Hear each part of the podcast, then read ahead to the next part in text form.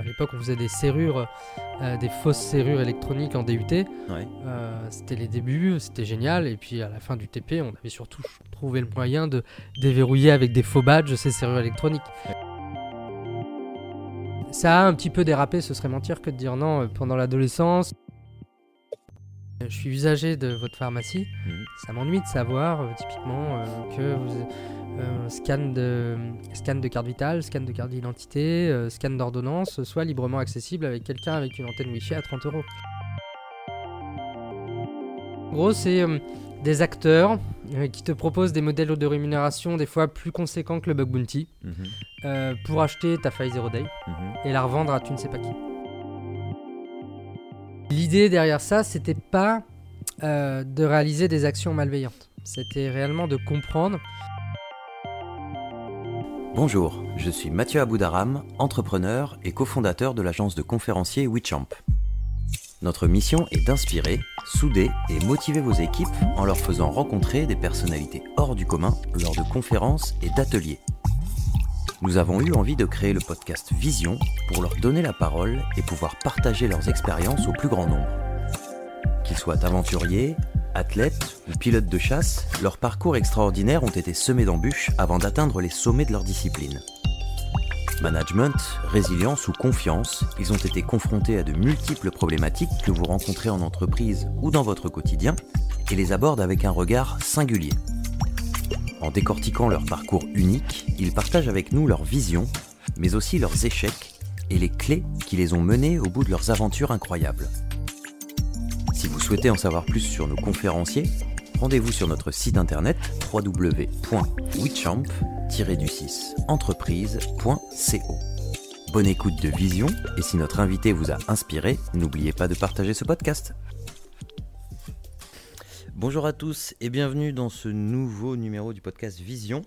Euh, Aujourd'hui, j'ai la chance d'avoir un invité de marque, un invité de marque dans son domaine, euh, un invité de marque et un invité que j'attends sur le podcast depuis longtemps parce qu'il est dans un univers qui est complètement passionnant et sans limite en fait.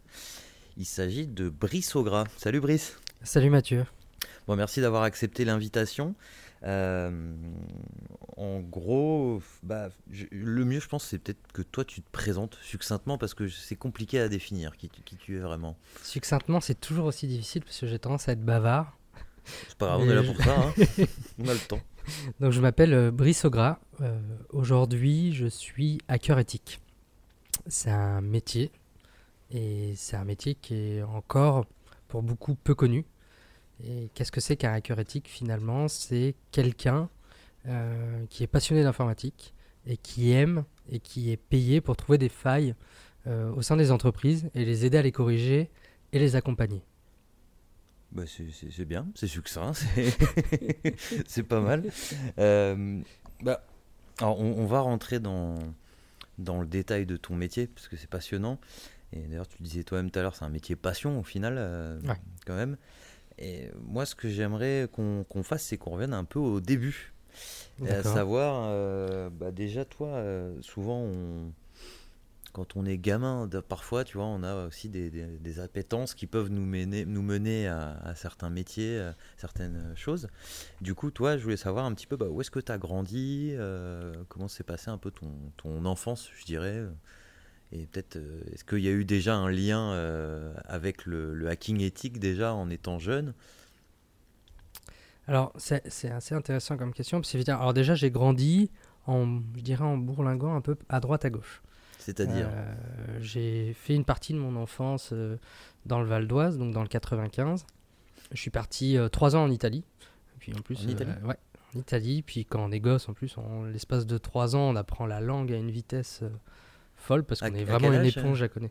Euh, J'avais 9 ans et j'y suis resté jusqu'à mes 12 ans du côté de, de Turin. Très, très jolie ville.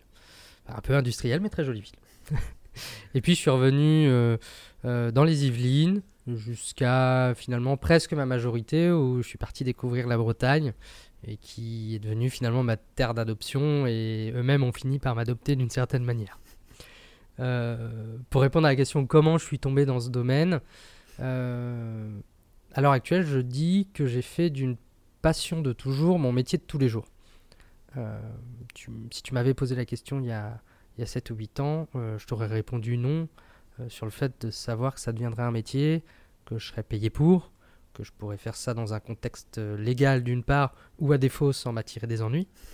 Euh, et puis comment je suis tombé dans la marmite euh, du hacking, euh, c'est, je dirais, le plaisir d'être euh, euh, dans la créativité, l'imagination, et puis de faire les choses, un petit peu de caractère derrière caché, mais faire les choses d'une manière où on m'attend pas.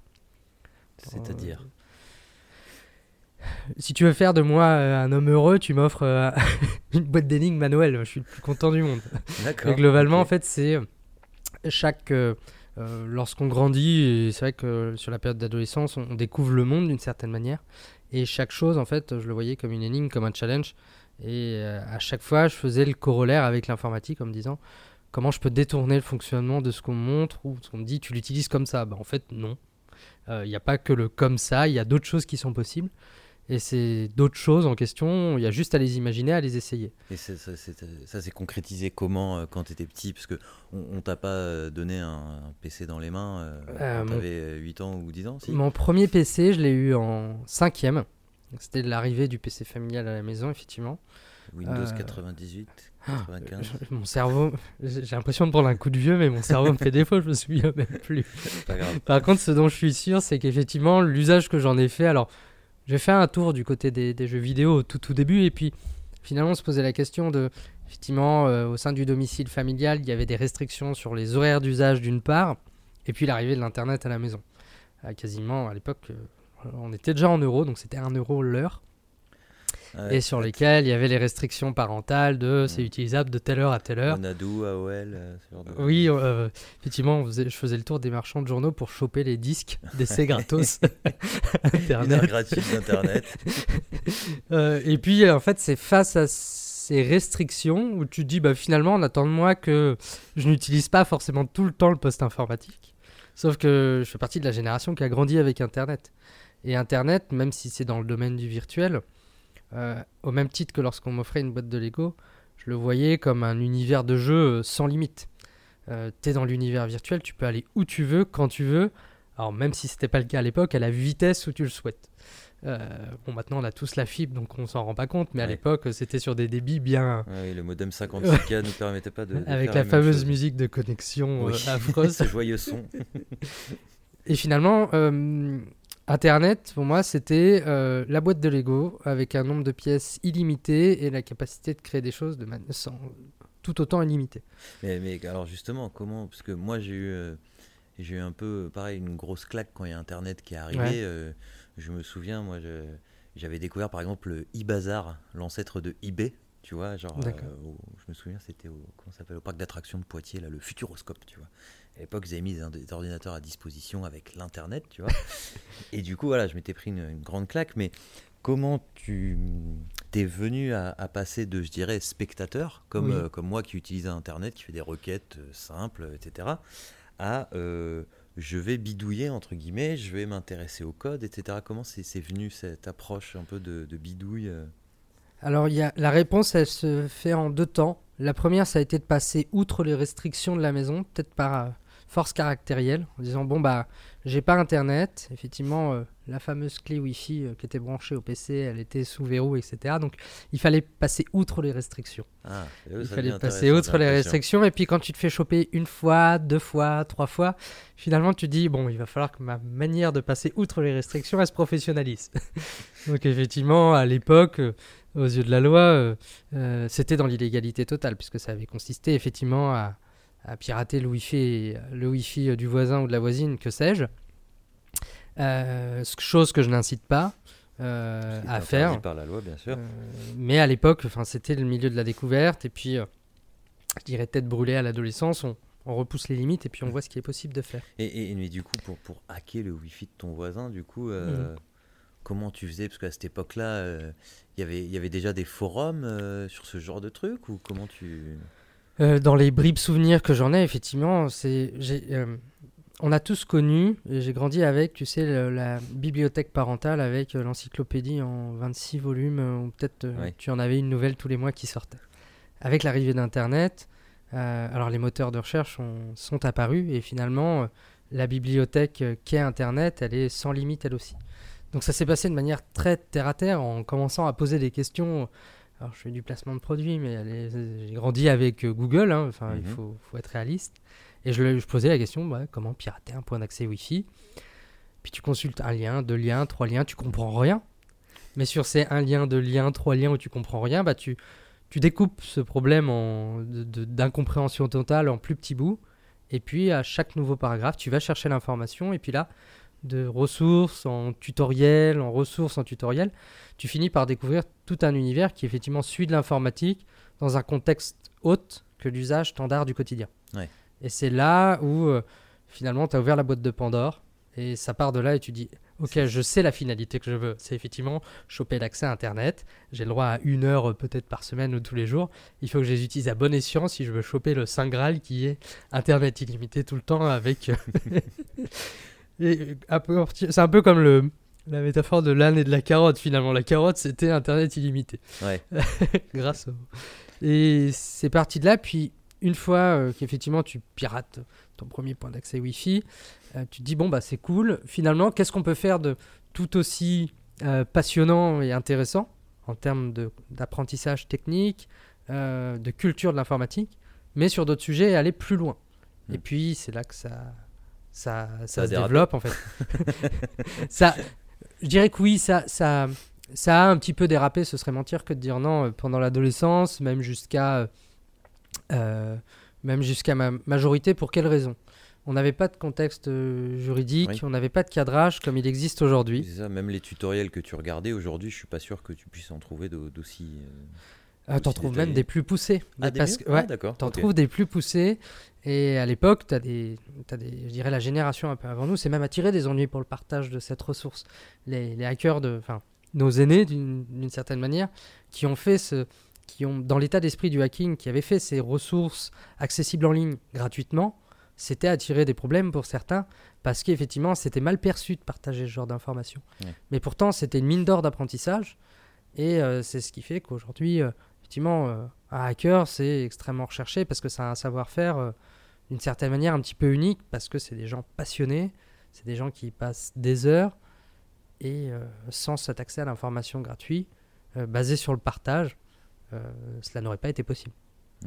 Et donc du coup, alors après le Wi-Fi, l'autre étape quand on va progresser entre guillemets euh, techniquement, qu'est-ce que ça a été euh, genre de test Alors ce que tu peux dire aussi. Oui, bah, ça, a été dans la continuité. Après, tu commences à comprendre tout ce qui est menace informatique. Alors de l'époque, c'était beaucoup moins évolué qu'à l'heure actuelle.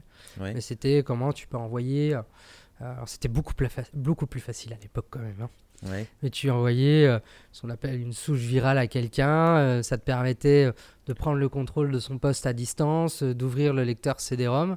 Je crois qu'aujourd'hui, je ne sais pas qui en a encore. je ne suis pas sûr que ce soit encore très efficace, enfin très, très utile. Et l'idée derrière ça, c'était pas de réaliser des actions malveillantes. C'était réellement de comprendre il y avait l'adrénaline de la démonstration technique parce que quand même mhm. c'était partager ça avec les copains. Regarde ce qu'il est possible de faire, c'est incroyable. Euh, et c'était vraiment cette passion de l'apprentissage, de s'expliquer, de se filer les bonnes astuces avec, euh, avec les autres euh, jeunes de mon âge qui étaient passionnés de la sorte. Et puis en fait, tu es dans une dynamique de groupe où ça progresse très vite et c'est génial. quoi. Donc c'était prendre le, la main effectivement et le contrôle à distance d'un poste informatique. Puis de tuto en tuto en tuto.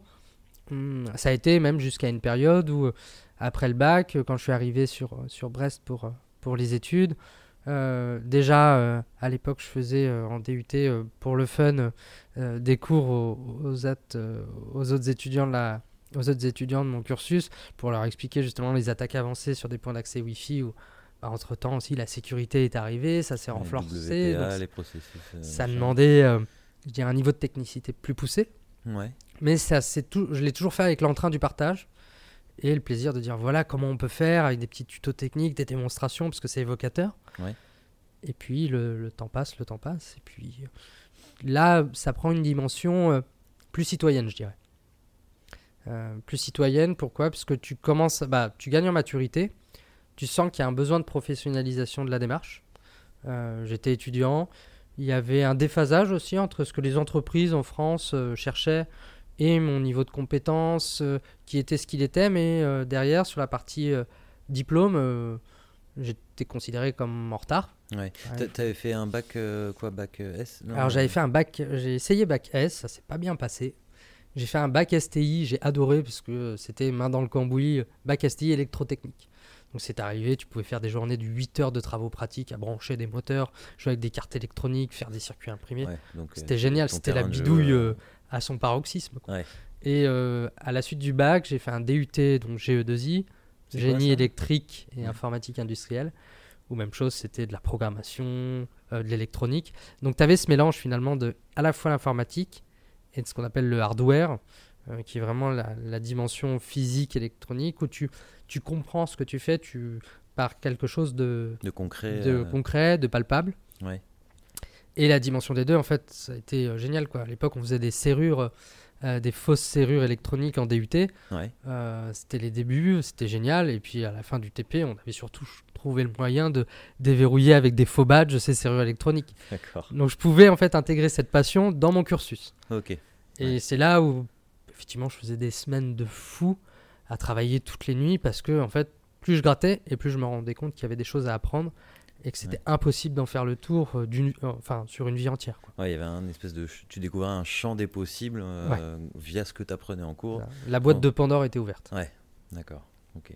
Alors après ça, parce que euh, là, on, est- on était en quelle année euh, donc c'était juste, je suis arrivé en Bretagne en euh, 2011, je crois. Donc c'était juste avant 2011, c'était entre 2009 et 2011. C'est-à-dire, euh, on est en 2022, je reste. Oula, là, Ouais, bon. c'était il y a 13 ans. c'était il y a 13 ans. ouais. Euh, alors, il y a 13 ans, euh, le mot de hacker éthique. Alors, déjà aujourd'hui, clairement, moi, quand je parle de toi, à mon Ouais. entourage, je me dis un hacker quoi? Donc, euh, c'est pas quelque chose qui est très répandu. Non. Il y a en 2010, euh, encore moins. Donc, qu'est-ce que qu'est-ce que tu as fait à ce moment-là? Une fois que tu as eu ton DUT, qu'est-ce que qu'est-ce qui s'est passé? Euh, alors, après mon DUT, j'ai essayé de faire une école d'ingénieur. Euh, donc, c'est un cursus normalement en 3 ans. Euh, j'ai tenu au sein de ce cursus d'ingénieur un an et demi. Je ne suis pas allé au bout. Je ne suis pas allé au bout parce que dans, l'approche, je m'y étais engagé en me disant bon bah voilà, lorsqu'on sort de DUT, on a commencé à développer un savoir-faire technique, mais le champ des possibles sur ce qui restait à apprendre était énorme en fait. Je me sentais totalement illégitime en me disant mais j'en suis qu'au début, j'ai adoré ce que je viens de faire sur ces avec le bac et avec ces deux années de DUT, mais il me faudra encore 15 ans devant moi pour euh, découvrir tout ce qu'on peut faire dans l'informatique, dans l'électronique. Je me suis dit école d'ingénieur, celle que j'avais choisie tout du moins à l'époque. Je m'étais dit bah je vais pouvoir passer au, un peu comme euh, un peu comme dans le gaming, je vais pouvoir passer au niveau au-dessus et euh, développer mon champ de compétences. Ça a été une frustration, j'ai pas trouvé ce qui me satisfaisait euh, à l'époque, c'était Ouais. plus axé sur du management et je me sentais illégitime en me disant mais comment je peux envisager un jour gérer des équipes sans avoir moi-même fini de mettre les mains dans le cambouis, euh, entre guillemets fait le tour du sujet parce qu'au final on fait jamais le tour du sujet Ouais. dans l'informatique, ça bouge tellement. Et euh, j'ai arrêté du coup. Ouais, donc euh, peut-être un peu trop théorique ou déconnecté de ce que tu avais connu Ouais. en, en DUT, quoi. Tout à fait. Ok. Donc j'ai arrêté. et puis, euh, s'ensuit très clairement donc, une période que je qualifie d'errance professionnelle. Errance professionnelle, mais pas euh, dans laquelle je me suis pas servi pour rien faire. Ouais. Alors, qu'est-ce Euh, que, euh, justement, tu as mis tout, tout ce temps-là au profit de, donc, du hacking éthique bah, ou- quasiment 4 ans, ouais. Ouais. Quasiment 4 ans, donc entre 2012 et 2016 globalement. Alors, qu'est-ce Euh, que tu. Qu'est-ce que tu faisais Euh, que J'avais des longues journées devant moi de disponibles. Ouais. Donc c'était beaucoup de, je dirais beaucoup de bidouilles, mais rien d'illégal. C'était vraiment euh, regarder un peu comment la technologie évoluait, mieux la comprendre, euh, lire un maximum de ressources, bouquins et tout ce qui était gratuit sur Internet, et puis professionnaliser la démarche. Le passage à l'action et de ce que j'apprenais finalement, comment je le traduisais avec des actions citoyennes.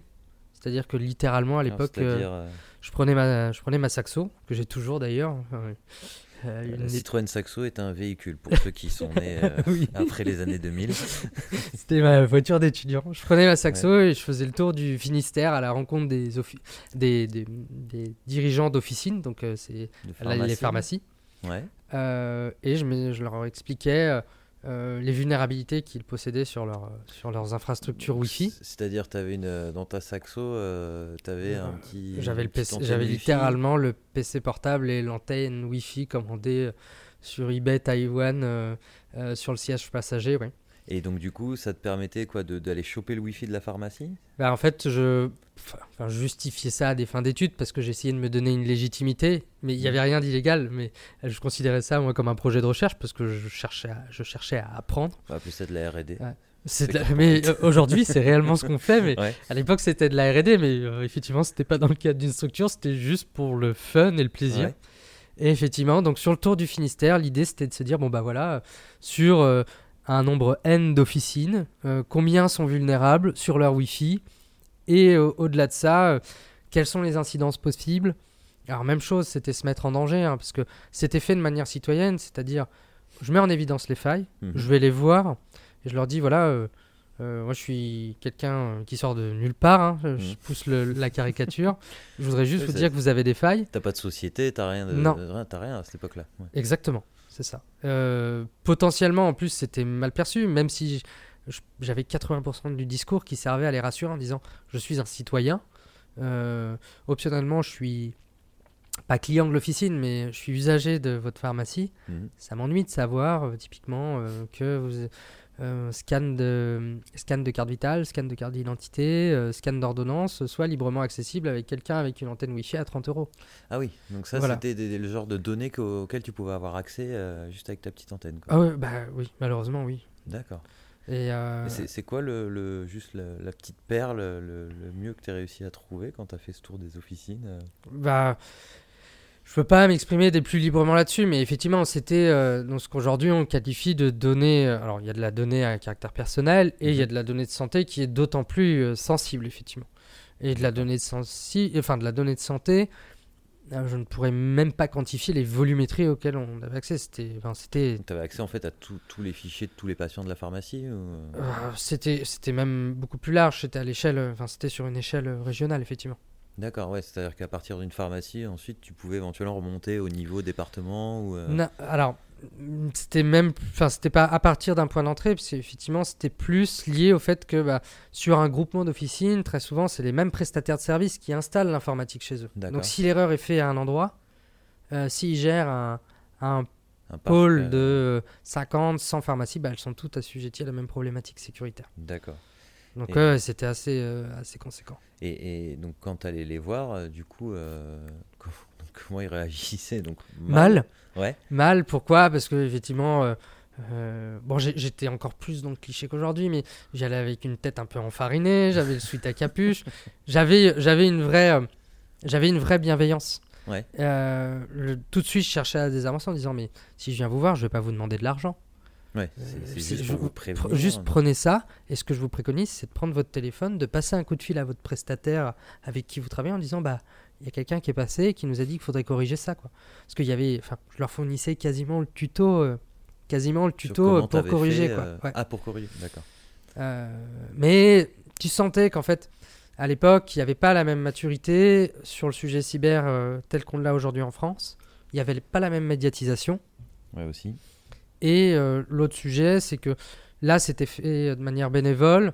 Il y a d'autres structures pour lesquelles je le faisais, euh, des banques, des sujets comme ça, sur lesquels il n'y avait pas de considération retour. euh, il y avait des fois même pas de merci, ou à défaut, c'était un discours virulent qu'on recevait en face, avec des menaces, ou menaces de, enfin, menaces directes ou menaces de poursuite. D'accord. Mais il fallait quand même le faire, parce que c'était important qu'on en prenne conscience. et puis finalement, d'une certaine manière, jusqu'à ce que le changement se fasse de manière assez marquée entre 2017 et 2018, euh, avec, la, avec tous les sujets normatifs et médiatiques qui sont arrivés sur la table. Donc du coup, euh, tu, tu disais donc même des, des banques, mais bon, au bout d'un moment, voilà, t'as pas passé 4 ans à, à- à aller voir, euh, aller voir tout le monde. Qu'est-ce que Si, quasiment. Si, c'est vrai? Ah ouais, c'était vraiment. Bah, je suis arrivé, oui, effectivement, en 2011. Je- je- Ouais, c'est ça, 2011 ou 2012 en Bretagne. J'ai fait un an et demi d'école d'ingénieur où déjà, en fait, je passais plus de temps le soir à travailler ce sujet-là que à me concentrer sur les cours parce que je m'ennuyais. Mm. Euh, et euh, j'ai, euh, au-delà de faire de la recherche, j'ai essayé de postuler dans les entreprises. Mais à, que- à quel poste du coup Je cherchais juste un poste dans la sécurité informatique et j'accumulais tellement d'échecs que euh, au final, à la fin, j'envoyais des CV en masse sans, sans même en, en baissant progressivement mon niveau d'exigence parce que ça aboutissait tout le temps à une fin de non-recevoir finalement ce que, ce que j'envoyais. Euh, Il y a même eu des entreprises pour lesquelles je n'envoyais ni mon CV ni ma lettre de motivation, je leur envoyais directement un rapport de comment on pouvait rentrer chez eux. D'accord. Alors effectivement, faille, avec euh, le recul, c'était un peu provoque, mais euh, au final, quand tu te dis, euh, enfin, il y avait un peu le, le partage entre j'ai réellement envie de, de, dé- de démocratiser ce sujet-ci et de servir l'intérêt collectif euh, euh, des hackers à l'échelle nationale. Euh, ça me tenait, sans mauvais jeu de mots, à cœur, Ouais. littéralement. Et euh, du coup, bah, dans, cette, dans cette motivation et ces convictions personnelles, des fois, tu fais aussi les choses maladroitement. C'est-à-dire? Bah, le, justement, quand tu te dis, enfin, c'est lunaire quand j'y réfléchis à l'heure actuelle, avec toutes les évolutions du sujet et le cadrage dont on fait preuve aujourd'hui, tu te dis, enfin, trouver des failles chez quelqu'un et leur envoyer comme, euh, comme, euh, comme forme de, de, de, de, de manière de CV, euh, postuler à, ouais. à leur offre d'emploi, c'est quand même très provoque. Ben ouais, je trouve ça très provoque, mais, mais le, le gars malin, il peut se dire waouh. Enfin, le, Ouais. le type est brillant et. Il y avait peut-être un peu trop, il y avait peut-être un- une approche un peu candide dans la façon dont je l'imaginais Ouais. avec euh, l'historique de ce qui se passait peut-être dans les années 80 ou, euh, aux US ou avec euh, les gars du début qui étaient les Kevin Mitnick ou ceux qui avaient piraté les décodeurs Canal+, qui se retrouvaient recrutés après au lieu de passer par la case prison. Ouais. Je pense qu'il y avait une insouciance de jeunesse. D'accord. Même si bon, on n'est que six ans plus tard, ne l'oublions pas, mais Mais bon, en Mais, tout cas, tu- tu, euh, ne le referais pas aujourd'hui. Oui, bah oui. Et puis euh, c'est surtout que maintenant on a un cadre euh, qui favorise beaucoup plus ce genre d'approche. Euh, nos, nos acteurs de nos autorités de régulation en France, comme l'ANSI, donc l'Agence nationale de la sécurité de la- des systèmes d'information, euh, le RGPD qui arrive en 2018, euh, le fameux mail où tout le monde a dit euh, acceptez-vous qu'on fasse les qu'on joue avec vos données à caractère Ouais. personnel, oui, non, etc. Ça a quand même bien mis sur le devant de la scène la manière dont il faut maintenant considérer la sécurité Ouais. informatique, la sécurité des données et les notions de confidentialité, d'intégrité et de disponibilité. C'est, c'est, ça prend même une tournure géopolitique si on regarde Ouais. Contexte de ce début d'année 2022 hein, finalement. Justement, ouais, on, va- on reviendra euh, là-dessus, effectivement, un peu sur l'actualité. Et hum, donc, du coup, finalement, tu as réussi à trouver un poste euh, dans Alors, une entreprise? J'ai réussi à trouver un poste en Bretagne et j'y suis rentré euh, en leur expliquant hein, clairement quel était mon objectif final. Euh, et j'ai dû revoir mon niveau d'exigence à la baisse. C'est-à-dire, je dois accepter, j'ai dû euh, m'autodiscipliner en me disant, je dois accepter de faire mes preuves euh, avec de la patience et de la résilience. Euh, et j'ai démarré en tant qu'administrateur système. C'est-à-dire que mon travail au quotidien, c'était euh, d'installer, de configurer, de faire un petit peu de développement sur des machines.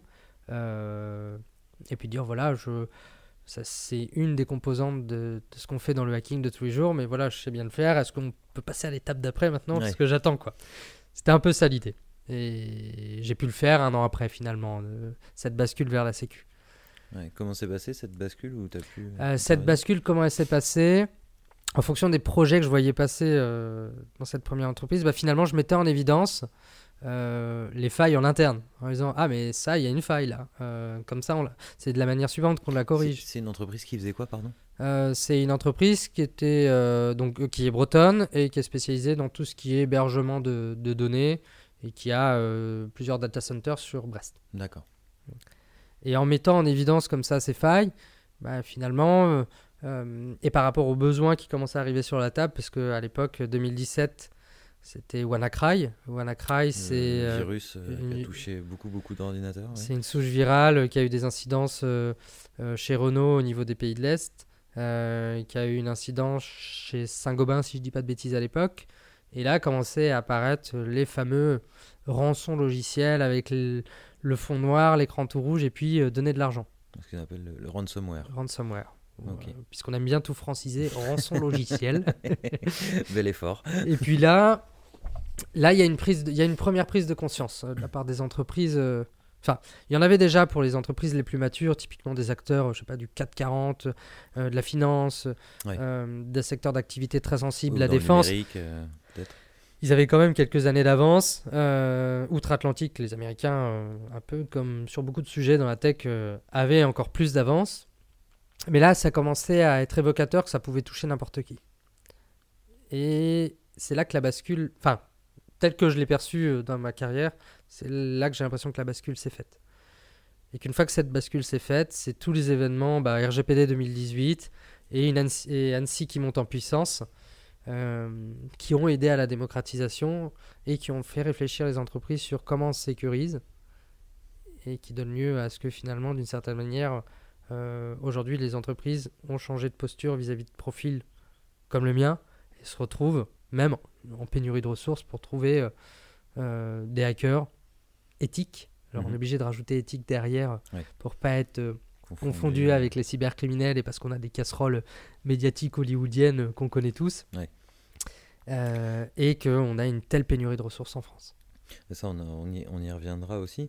Et hum, donc, du coup, tu, ce, ce job-là, tu fais ça combien de temps? Tu es resté combien de temps, cette boîte? Donc, euh, j'en suis parti en 2020, après avoir changé. euh, Alors, effectivement, en 2017, je suis passé ingénieur cybersécurité. Alors, c'est-à-dire. euh, bah, mon travail au ou- quotidien, c'était effectivement d'aider. Donc, à l'époque, cette entreprise ne le faisait pas, mais c'était de, de développer en interne ce qu'on appelle des tests. Enfin, c'était des. De, de réaliser pour les clients de cette entreprise des tests d'intrusion. Donc, les clients viennent te voir, te disent voilà, j'ai un site web, voilà, j'ai une infrastructure en interne avec plein de plein d'environnements euh, euh, physiques, virtuels, etc. Euh, je caricature, mais euh, je vous donne carte blanche et montrez-moi ce que vous pouvez faire en termes d'intrusion. C'est-à-dire euh, rentrer, montrer jusqu'où vous pouvez aller, euh, ce à quoi vous pouvez accéder, comment vous le faites. Et puis derrière, eux, leur finalité, c'est euh, de capitaliser, de corriger et d'apprendre à se défendre. Ou à corriger ce qui ne va pas. Euh, ça, ça a duré euh, à peu près un an et demi. Et puis il y a un moment où le besoin explosait et il a fallu structurer. C'était quand ça? Euh, août 2018. D'accord. Donc août 2018, toujours dans cette même structure, euh, l'étiquette officielle que j'avais, c'était euh, responsable pôle cybersécurité. Donc là, ça a été négocié avec la direction en disant bon bah euh, j'ai un profil, j'ai un profil un peu atypique, j'ai toujours reconnu, je suis un peu le chueur de service, l'expression.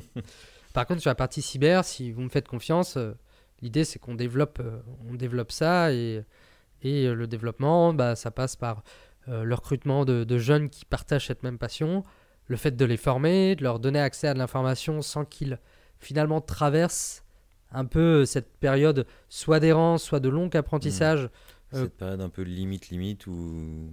Oui, la période limite et puis tu as l'accessibilité à l'information. Parce qu'entre-temps, il y a eu plusieurs années qui se sont écoulées et euh, dans cette communauté qu'est le hacking, il y a toujours eu cette notion de partage. Donc effectivement, le tuto dont toi tu avais besoin pour apprendre à faire quelque chose, il n'était pas disponible au moment où tu l'apprends, bah celui qui passe après toi, il l'aura parce que tu l'auras fait. Ouais. Et bah c'est... J'ai l'impression d'être vieux en disant ça, mais du coup, quand tu formes les jeunes, bah, tu le fais avec cet état d'esprit. Ouais. Euh, ce que j'ai galéré à faire, je vais te donner les moyens de ne pas galérer autant pour que tu puisses te concentrer sur le fait de préparer le terrain pour le prochain. Ça. donc, Et euh, c'est vraiment le plaisir de partager la transmission de compétences. ouais. Et et votre que- mantra d'ailleurs, c'est quoi déjà? C'est share- Euh, Sharing is caring. Ouais. C'est euh, partager, c'est prendre soin. Hmm. Et c'est pour ça que même si aujourd'hui, effectivement, c'est une activité professionnelle, le sharing is caring, c'est les conférences de barbus, effectivement, avec des bières et des pizzas.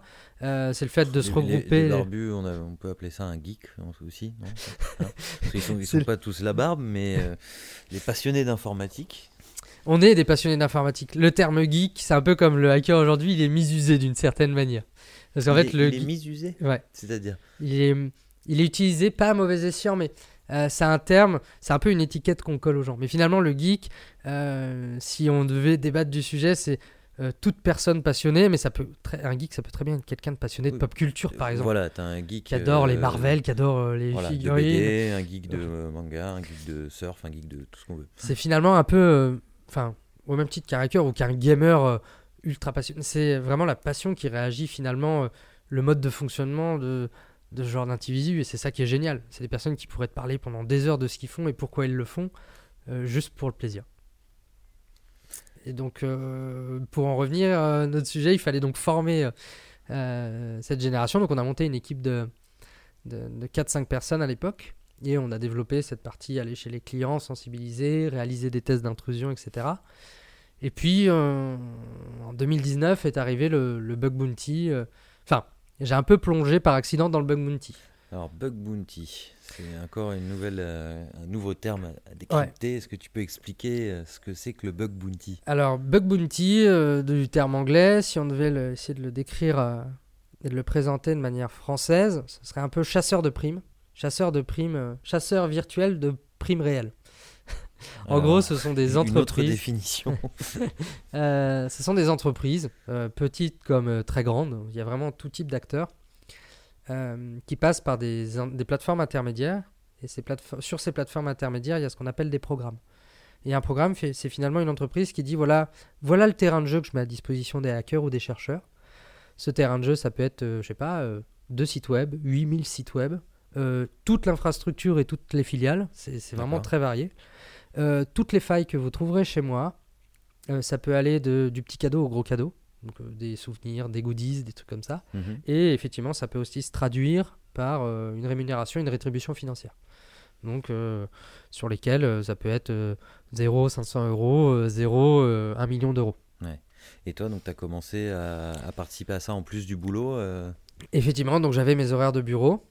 Euh, et puis le soir, on- j'ai commencé en juin 2019 euh, de manière totalement aléatoire sur. Pardon, je t'ai- coupé, t'es pas allé au bout, mais donc du coup, une fois que tu as, les petits cadeaux, en fonction, j'imagine, du, du niveau de criticité de, Ouais. de, de la faille que tu trouves. Le, modèle de rémunération, c'est un paiement euh, effectivement à la faille, euh, avec une approche euh, premier arrivé, premier servi. Le premier qui trouve la faille et qui l'explique, bah, c'est le premier euh, payé. Si tu arrives après, effectivement, tu n'es pas payé. Mhm. Euh, et le- la grille de rémunération varie en fonction de ce qu'on appelle le, le score de criticité, donc de gravité de cette faille informatique. C'est une note de 0 à 10. Ok. 0, tout va bien, 10, euh, Armageddon. Ok. Voilà.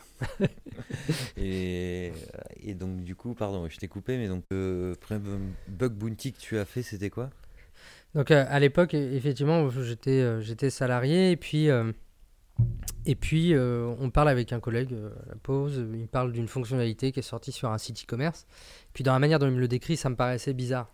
Et des fois, en fait, tu as, cette inspiration, tu te dis, mais attends, s'ils ont développé ou s'ils ont implémenté une fonctionnalité de la sorte, ah, il y a quelque chose qui est bizarre en fait, et ça attise la curiosité.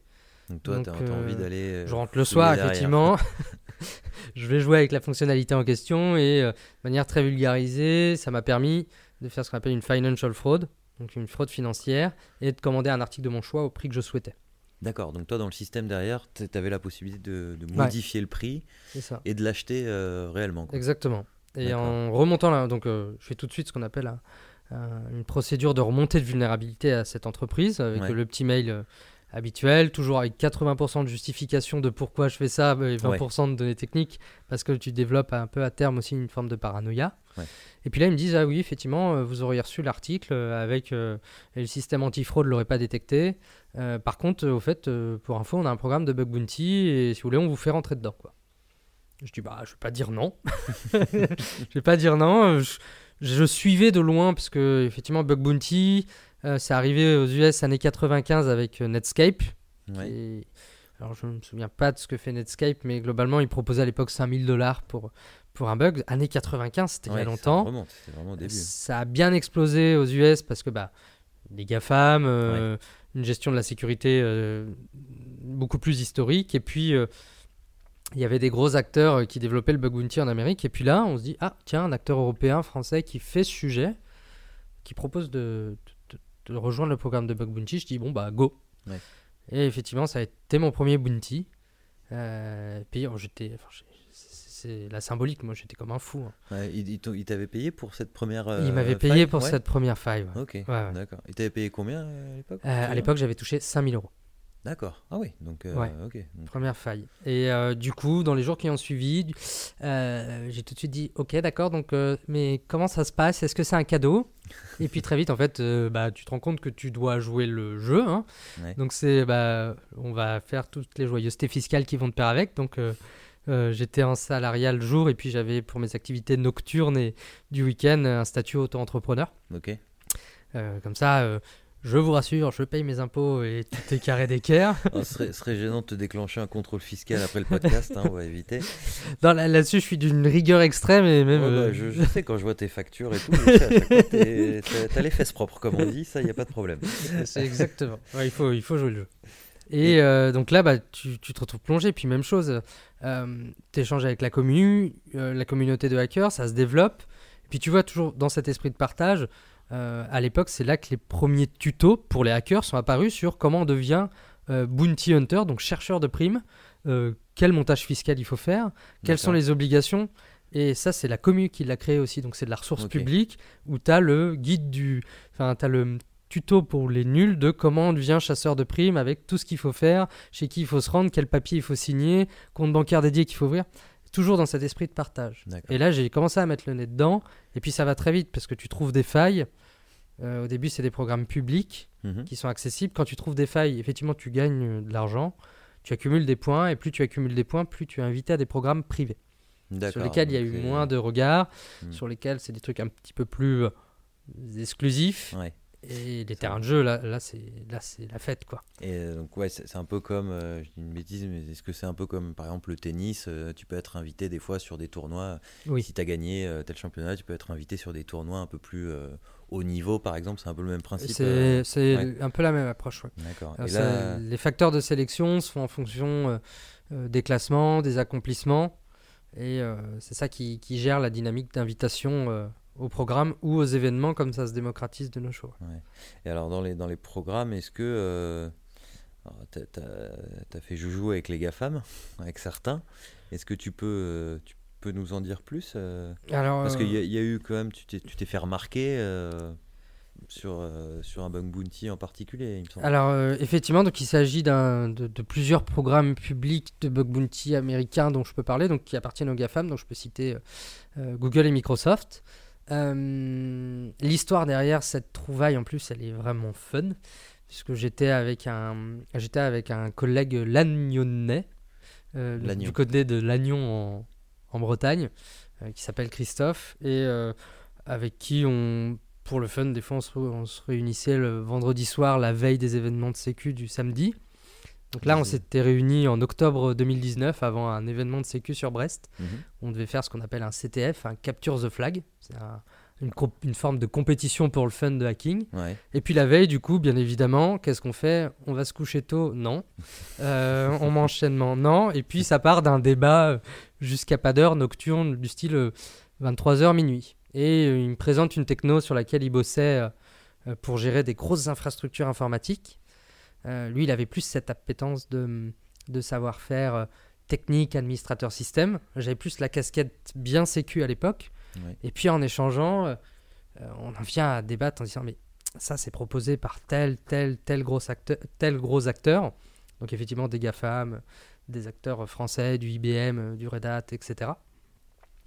Et on se dit mais dans la manière dont c'est conçu, donc c'est ce qu'on appelle du service manager, c'est lorsque des gros fournisseurs de services euh, cloud mettent à disposition des technologies euh, simples d'usage à leurs clients. Et puis en fait, la, la faille qu'on a trouvée, où on a fait un peu un strike chez tout le monde, c'est la capacité de sortir du périmètre client où on est censé être bien enfermé et d'arriver à remonter chez les fournisseurs de services. Donc là, Alors, ça a permis de rentrer. C'est-à-dire, donc par exemple, imaginons euh, Microsoft euh, Azure Ouais, c'était met ça. en place un. Ah, c'était Azure en plus ouais. C'était Azure, ouais, effectivement. Met en place par exemple des outils par exemple de, pour le paiement. Alors, c'était euh, la que- technologie en question. Un exemple un peu plus concret Ouais. pour, euh, pour bien La comprendre technologie en question s'appelle euh, Kubernetes. Donc c'est une technologie qui permet de faire euh, ce qu'on appelle de la, de la conteneurisation ou à, à défaut de, enfin de manière très simpliste, ça permet de gérer des infrastructures euh, très lourdes qui des- nécessitent des, gros serveurs, imaginons. Qui nécessitent ce qu'on appelle de la scalabilité. C'est euh, typiquement un site e-commerce qui, pendant le Black Friday, reçoit des, enfin, des, des, des pointes de, de connexion euh, très conséquentes. Il faut que cette infrastructure elle soit autonome et qu'elle passe à l'échelle toute seule. Qu'elle puisse supporter en Les variations de, euh, de des charges et de variations sollicitations. Ok. Et effectivement, donc sur cette technologie de conteneurisation qu'on appelle Kubernetes, on a trouvé ce qu'on appelle une faille zero day dedans. Alors zero day, ça veut dire quoi? Une faille zero day, c'est une faille qui n'est connue de personne. D'accord. Euh, et que tu trouves, je sais pas, en analysant le code source, en faisant des essais de manière aléatoire, parce que finalement trouver du hacking, enfin trouver des vulnérabilités des fois dans le hacking, euh, faut pas chercher le schéma de pensée, il peut être complètement tordu et des fois tu as de la chance. Ouais. Et en trouvant cette faille zero day, effectivement, ça nous permettait chez tous les cloud providers, donc il y en avait je crois à peu près une soixante-dizaine à l'époque à travers le monde, qui proposait du Kubernetes, donc cette technologie en service managé, c'est-à-dire je me connecte à mon espace client et je demande une petite, un environnement Kubernetes et en 5 minutes il est prêt. Ouais. Ça nous permettait de rentrer dans l'infrastructure interne de ces services providers, de ces cloud providers. Donc de ces Microsoft par exemple. De sortir de l'environnement client à celui du fournisseur, effectivement euh, Microsoft ou Google ou IBM ou Red Hat, etc. Et là, tu aurais pu faire quoi par exemple euh, les incidences auraient été. Si j'avais été. euh, Mal intentionné, imaginons. euh, je- Enfin. pff, si on joue au jeu de la supposition, Oui. j'aurais pu ne pas rentrer dans le dans le- l'aspect réglo du bug bounty, c'est-à-dire de leur signaler la faille. Si j'avais été un individu, malveillant, un individu malveillant, no- on peut tout imaginer, leur vendre un service, un service du marché gris qu'ils revendraient à des forces étatiques, mais tu sais pas ce qu'ils vont en faire et dans quel contexte Alors, ça va être utilisé. Le marché gris, c'est le dark web hein Euh, non? Qu'est-ce que c'est? Le, alors, marché gris, en gros, c'est euh, des acteurs euh, qui te proposent des modèles de rémunération des fois plus conséquents que le bug bounty Mhm, euh, pour acheter ta faille zero day mhm. et la revendre à tu ne sais pas qui. D'accord. Donc Mais euh, voilà, une fois de plus, hein, derrière le hacker, il y a la notion d'éthique et ça fait pas partie des, des valeurs qu'on partage. euh, et c'est ce qui nous permet aussi d'avoir la sérénité d'esprit de se lever tranquillement à 6h du matin sans personne qui frappe à la porte. Voilà. et en se regardant dans la glace. aussi. Et oui, mais c'est vrai en plus. Ouais, d'accord. Donc ouais, effectivement, Mm. tu, donc tu, enfin, la personne à qui tu aurais pu revendre, parce que bon, toi tu l'aurais Ouais. pas fait, mais typiquement, ils, auraient pu se servir de ça, par exemple, pour faire planter euh, un Ah, de ça- leurs services ou ça euh, ça aurait de pu avoir des, des conséquences. euh, je peux pas montrer trop généreux en termes de détails, Mm. mais effectivement, ça aurait pu euh, euh, avoir des conséquences euh, notables à grande échelle. C'est bien, t'es corporate, tu dis pas ce que c'est, mais Non, bah, je- je- parce Non, que sur, euh, a on a pu choses- partager une partie de ces travaux de recherche. Ouais. Euh, on n'a pas eu le loisir de tout présenter. de tout pouvoir présenter. Ok, Ce qui parce que derrière, il y a effectivement ce qu'on appelle donc des accords de confidentialité. Ouais. On est tenu euh, un peu au secret de Polichinelle, hein, très Mhm. clairement, et sur lesquels on respecte parce que euh, si on veut que ces acteurs-ci euh, jouent le jeu comme on le joue, bah, Ouais, mais continue il faut à proposer des bugs bounty. continuer à contribuer à l'intérêt collectif de tout le monde en fait. Ouais. C'est gagnant-gagnant. Mhm. Euh, ils ont besoin de nous autant qu'on a besoin d'eux. Ouais. Euh, et il faut jouer le jeu. Et le fait que le, le bug bounty se développe, euh, ça, j'espère, ça contribue d'une certaine manière à, à ce que certains, ne même si je juge pas, mais certains ne fassent pas le choix de la facilité peut-être de basculer du mauvais côté de la force pour la ref, euh, pour Ouais, la ouais. référence euh, Star Wars. Ah. Star Wars, ouais, non, effectivement, parce que ça peut être tentant de. euh, de, de- dis une bêtise, mais d'aller revendre des numéros de carte crédit sur le Darknet. Peut-être que tu peux te faire autant d'argent que. Tu- oui, effectivement. bug bounty. Ou... Je crois, je crois que les chiffres officiels, c'est le marché de la cybercriminalité. Alors, après, à quel point c'est vrai, parce qu'il y a toujours cette politique de l'autruche vis-à-vis de la transparence de tous ceux qui subissent des attaques. Mhm. Le marché de la cybercriminalité, je crois qu'il est évalué à 6 000 milliards d'euros par an. Par an Ouais. D'accord. Ça commence à parler. Ça hein. commence à être un, un Ouais. gros, gros marché. Ouais, et, et ça, donc, comme tu disais, la politique de l'autruche, c'est-à-dire que ça, c'est en gros ce que ce qu'ont déclaré, on va dire, toutes les entreprises, peut-être. Oui. Mais il y a celles qui se sont fait hacker, qui n'ont pas déclaré, par exemple, les pertes euh, ou. Oui. Parce que dans ce chiffre-là, tu inclus par exemple toutes les rançons qui ont été payées par les entreprises ou Bah, quoi Comme, comme tu le dis, effectivement, il y a des entreprises qui ne. Enfin, et ça peut se comprendre, qui ne font pas encore ce choix de la transparence. Euh, c'est difficile euh, suite à une cyberattaque euh, pour des raisons d'image de marque, pour des raisons de stratégie. Enfin, il faut très bien gérer son image et sa communication pour dire bon, bah voilà, on a été sujet à une cyberattaque, voilà Mhm. les incidences. Euh, en termes de fuite de données, en termes de rançon demandée, on a subi ça. Voilà comment on a géré la crise. Euh, voilà comment on en sort plus fort ou non. Euh, Enfin, je j'aime pas être à leur place hein, dans ces moments-là. Ouais. C'est des choses compliquées à dire ouais. quand on a des gens derrière qui nous font confiance. Et c'est aussi pour ça que les, les, la montée en puissance ANSI, RGPD, CNIL, pour les acteurs de, pardon, pour les acteurs de santé comme l'ARS, euh, santé de l'Agence régionale de la santé, euh, la montée en puissance et l'accompagnement qu'ils proposent aux, collectivités, aux, acteurs publics, aux entreprises, euh, ça aide finalement à démystifier le sujet et à aller de l'avant. Et il y a encore énormément de travail. Hmm. Ça, j'en doute pas. Je, pense qu'il n'y a pas pas d'inquiétude pour le, business, euh, business de la cybersécurité, cyberdéfense. Euh, euh, du coup, après, tu as créé, tu as voulu peut-être aller plus loin, tu as créé donc, ta société actuelle qui s'appelle BZ Hunt. Exactement, ouais. BZ pour Braise, je suppose. petit clin d'œil breton, ouais. Voilà. alors, qu'est-ce, qu'est-ce que tu fais aujourd'hui avec cette société? Alors, BZ Hunt, ça a été créé dans un contexte où, effectivement, enfin, c'est, un auto-mensonge. Euh, C'est-à-dire? C'est parti de. On se dit, bon, bah, CDI, euh, enfin, poste en salariat le jour, bug bounty, euh, la nuit et les week-ends, ça faisait des grosses semaines en termes de volume horaire. On se dit, ah, si je regroupe tout sous une seule et unique structure, finalement, je vais moins travailler. puis là, on découvre l'entrepreneuriat et en fait, on se rend compte que. Pas forcément. C'était absolument tout l'inverse. mais par contre, ce qui est cool, c'est qu'on. cette expérience, on l'a vu avec le moi aujourd'hui, on est, je suis plus tout seul, même si au moment de la, la création de BZN en novembre 2020, je me suis dit je vais rester une année tout seul, je vais faire mon chiffre d'affaires, ça va me permettre de, de, sortir mon salaire minimal euh, que je m'étais imposé et euh, ça va aller tranquille.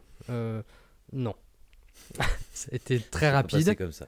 ça a été très rapide et Victor m'a rejoint en moins d'un an. Et... Victor Poucheret qui, fait aussi des conférences avec toi. C'est ça. Et il m'a rejoint et puis euh, finalement euh, tout s'est accéléré. Euh, ce qu'on s'était dit, c'était le fait de et ce qu'on enfin ce qu'on se dit toujours pardon, c'est d'avoir monté une structure où finalement d'une certaine manière c'est une boîte de tech pour les techs, une boîte de passionnés pour les passionnés. C'est comment est-ce que on peut arriver à se développer avec des, des gars de la commune qui sont passionnés comme nous, avec un modèle RH qui est différent de ce qu'on connaît dans les, dans les entreprises traditionnelles. Alors, on ne sait pas si ça va marcher. Pour l'instant, ça marche, ça marche très bien. On, est, mmh. très content. Euh, mais c'est essayer de faire les choses différemment. Et le faire les choses différemment, euh, bah, finalement, c'est un peu ce qu'on retrouve dans l'univers du hacking. C'est comment on peut développer avec ce modèle de sortir du cadre en dehors de la boîte Hmm. Alors, je rassure les contrôleurs de l'URSSAF, euh, là-dessus, on reste dans les règles. Mais par contre, sur euh, l'innovation, le temps à faire de la recherche, le temps alloué à faire de la recherche et du développement, euh, le fait d'essayer de le faire en croissance organique, peut-être pas passer par des levées de fonds, développer des solutions pendant le contexte Covid, c'est difficile de partir. C'était difficile de partir aux quatre coins de l'Europe chez les clients pour des raisons sanitaires, fatigue des équipes, etc. Donc, c'est à chaque problème, il y a une solution. Et comme à chaque sécurité, il y a une faille. Hmm. Donc c'est ça un peu l'ADN. L'état d'esprit de la boîte. Ouais. Et notre mantra, c'est Eat, Sleep, Hack, Repeat. Donc Eat, c'est euh, quand on va en conférence, qu'on partage, qu'on échange avec la communauté, qu'on forme les jeunes euh, avec les différentes écoles sur lesquelles on fait un peu de sponsoring et, et qu'on voit euh, la manière dont ils préparent la suite sur ces sujets-ci. J'ai l'impression d'être vieux en disant ça, c'est un truc de fou. Euh, c'est le fait de d'être passionné et d'arriver difficilement à décrocher, mais on n'a aucune honte à le dire parce que effectivement c'est un job de passionné.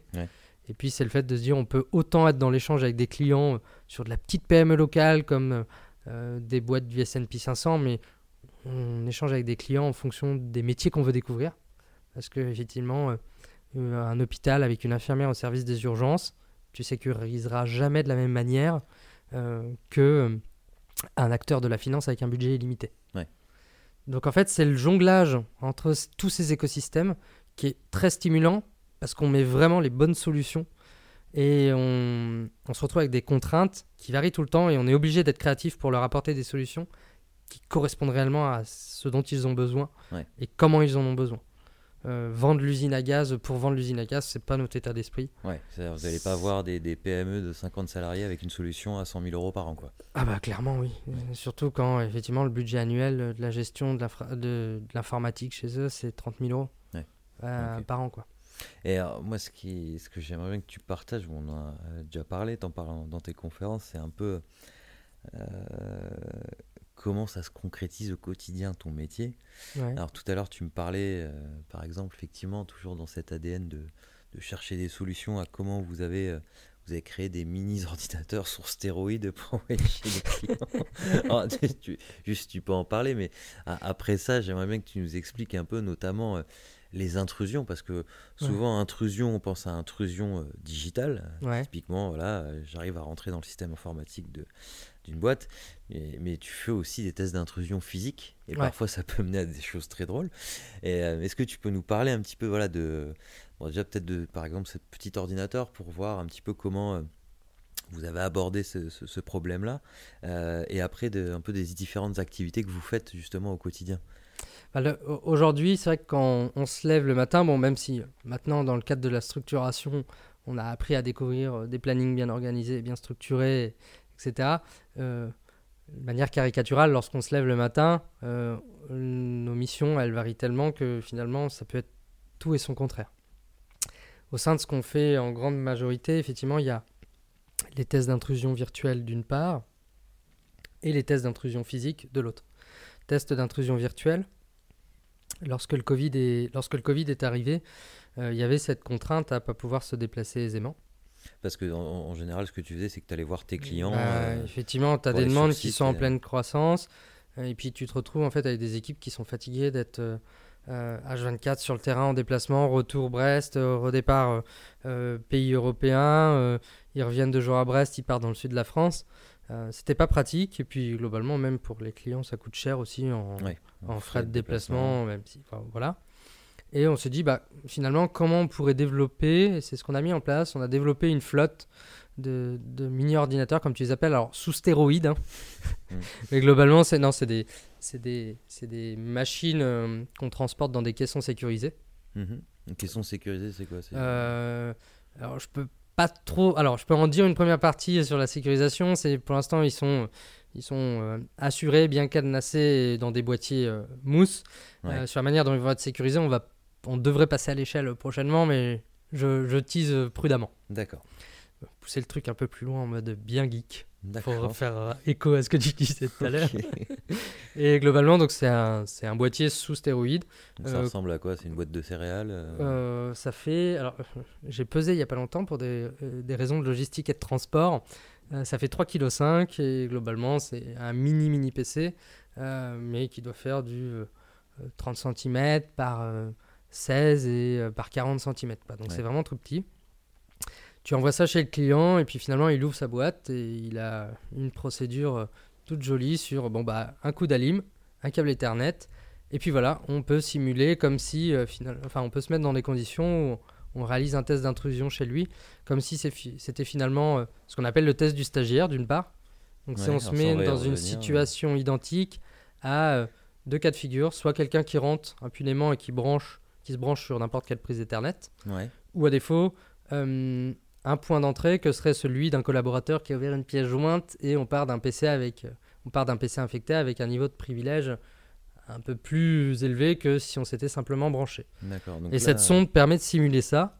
Et cette sonde, à travers une infrastructure euh, sécurisée, nous permet de travailler jusqu'à 4 à distance, en parallèle, euh, avec des environnements qu'on crée pour le client, euh, qui à la fin de la mission, parce que ça on y accorde une grande importance, on lui délivre avec des manuels d'utilisation, parce que euh, aller dans une entreprise, à un instant T, leur dire voilà, euh, on a passé une semaine chez vous, voici les failles, Mhm. et puis revenir un an après et de se rendre compte que il n'y a pas eu forcément d'appropriation ou de capitalisation sur comment on corrige, comment on forme les équipes en interne ou autre.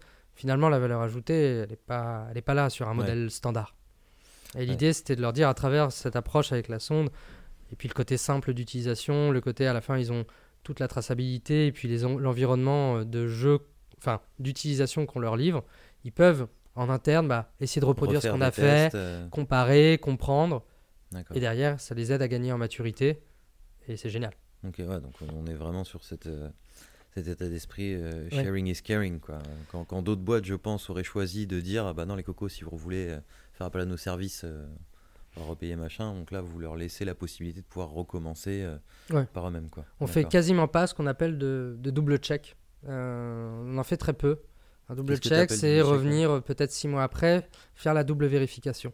D'accord. on n'en fait quasiment pas parce qu'en fait, lorsqu'on finit une mission, L'idée, c'était de se dire, euh, il faut aider les clients et les aider à s'approprier sur ces sujets-ci pour qu'ils puissent le faire en autonomie. Parce que, ok, très bien, on peut revenir au bout de six mois ou d'un an, mais tant qu'à faire et que ça serve l'intérêt euh, et son besoin, pourquoi ne pas passer à l'étape du dessus sur d'autres sujets? Mais pour ça, il faut qu'effectivement, ce ne soit pas que nous qui soyons dans l'avancement, mais que eux aussi capitalisent et s'approprient euh, dans le cadre de leur montée en maturité sur les sujets cyber sur 1, 2, 3 ans. D'accord. Et hum, alors, donc ça c'était un des exemples de, de, ce que vous faites et aussi donc dans les tests euh, d'intrusion. Est-ce que tu peux nous en dire un petit peu plus sur ce que vous faites euh? Sur les intrusions physiques? Ouais, ouais ça c'est sympa ça. ouais, c'est quand même sympa. Euh, les tests d'intrusion physique, alors je l'aurais pas imaginé de la sorte il y a, il y a 3-4 ans. Mais effectivement, sur certains secteurs d'activité, puis pour avoir fait l'essai à l'époque dans le milieu hospitalier, tu te rends compte qu'en fait, tu as certains domaines, euh, le médical, euh, les secteurs industriels ou autres, qui sont. Euh, enfin, c'est un écosystème qui vit et qui bouge constamment, sur lequel il y a beaucoup d'acteurs. Et de plus en plus sont inquiets par ce qu'on appelle donc la sécurité physique. Surtout dans le monde hyper connecté dans lequel on vit, la sécurité physique, d'une certaine manière, c'est clairement une extension de la sécurité du ce qu'on appelle le système d'information, donc les postes bureautiques, les serveurs, etc. Sécurité physique, globalement, qu'est-ce qu'on retrouve euh, comme exemple très parlant dedans? Les badgeuses, les caméras de vidéosurveillance, les postes de liaison euh, euh, sans fil et de communication radio. Et tous ces éléments-ci, c'est finalement une extension de l'écosystème informatique de base. Et quand on voit la sécurité de ces équipements-là, c'est une catastrophe. Donc l'intrusion physique, c'est finalement avoir carte blanche pour certains clients de mettre en évidence, nous en tant que visiteurs extérieurs, jusqu'où on peut aller euh, au sein d'un site, euh, site quelconque, euh, où effectivement ça peut passer par une approche très technique où le cliché de tu accèdes illégitimement à la caméra de vidéosurveillance que tu coupes, tu ouvres le portail à distance, ou à défaut de passer par ce qu'on appelle de l'ingénierie sociale. Mhm c'est euh, appeler l'accueil, dire voilà, euh, je t'appelle du siège, euh, c'est la catastrophe ici, je t'envoie quelqu'un dans 20 minutes. Est-ce que tu peux le laisser rentrer? Vérifie bien qu'il est de telle entreprise. Vérifie bien qu'il appartient à telle entreprise. On fait un faux bon d'intervention, etc. Et malheureusement, ça passe trop souvent. Mais à travers ce genre d'exercice, en fait, ce que cherchent les mandataires, donc c'est-à-dire ceux qui nous demandent de faire ce genre de mission, euh, c'est de mettre en évidence et de voir comment les réflexes sont acquis en interne, en termes de remontée, de signalement. Euh, parce que dans tous les cas, on arrivera toujours à rentrer comme on arrivera toujours à trouver une faille. Mais par contre, c'est sous combien de temps l'information remonte, qui la remonte, euh, comment est-ce qu'il réagit, sur quoi ça aboutit, et c'est faire l'élevé de doute sur, toute cette sur toutes ces questions. Et c'est passionnant, parce qu'effectivement, on se prend pour James Bond. depuis qu'on fait ce genre de mission, on a dans l'équipe euh, développé, euh, enfin on s'est bien entraîné sur tout ce qui est crochetage de serrures, euh, sur les ouvertures de coffres on s'amuse comme des petits fous, sur tout ce qui est vol, clonage de badges à distance, etc. Il y a plein de choses à faire. et encore, on n'a pas fini d'acheter tout dans le magasin. Quand on va sur les sites spécialisés, c'est comme si on allait au magasin de jouets pour nous. Quoi. Donc dès qu'on a l'occasion, on achète. Tu trouves un peu tous ces gadgets-là. Et d'une manière assez simple, euh, on peut être tenté, effectivement, même euh, personne lambda, d'acheter ce genre d'équipement. Euh, ok, donc ouais, donc, tu, tu vas vraiment prendre la place de même de l'agent de sécu parfois. on, a, aussi, quoi. on a eu plusieurs fois la situation, effectivement, Victor s'est retrouvé déguisé ouais, en agent de sécurité. Ça arrive assez souvent. C'est vrai que sur, sur, sur bon, sur certains secteurs d'activité, euh, les postes de sécu euh, sont une cible privilégiée, parce qu'effectivement, euh, on se retrouve avec plus de passe droit derrière dans, dans, le scénario d'intrusion. en tout cas, bon, ça t'en parles vraiment en conférence. Voilà, tu donnes des exemples un peu plus détaillés. Bon, là, le, temps est, compté, il ne nous reste pas beaucoup de temps. D'ailleurs, au sujet de, de tes interventions, tu fais aussi des ateliers sur la gestion de crise. je trouvais ça passionnant. Euh, est-ce que tu peux nous, expliquer un petit peu en quoi ça consiste euh, Qu'est-ce que c'est concrètement? Alors les ateliers de gestion de crise, dans quel contexte on les fait? Euh, on, a, on a décidé de les mettre en place après la recrudescence et le fait qu'on ait loupé Noël et Jour de l'An avec Victor. même, Alors c'est-à-dire? Effectivement, sur la fin de l'année 2021 euh, je t'avoue qu'au 31 décembre, euh, j'avais des cernes qui euh, descendaient presque en dessous du nez. Mais globalement, c'est recrudescence des vulnérabilités exploitées par les cybercriminels. une fois un accès sur les, les infrastructures internes des victimes, beaucoup plus de capacité grâce aux vulnérabilités de 2021 toujours d'occasionner du dégât, de déclencher des rançons virulentes et, est, très impactante.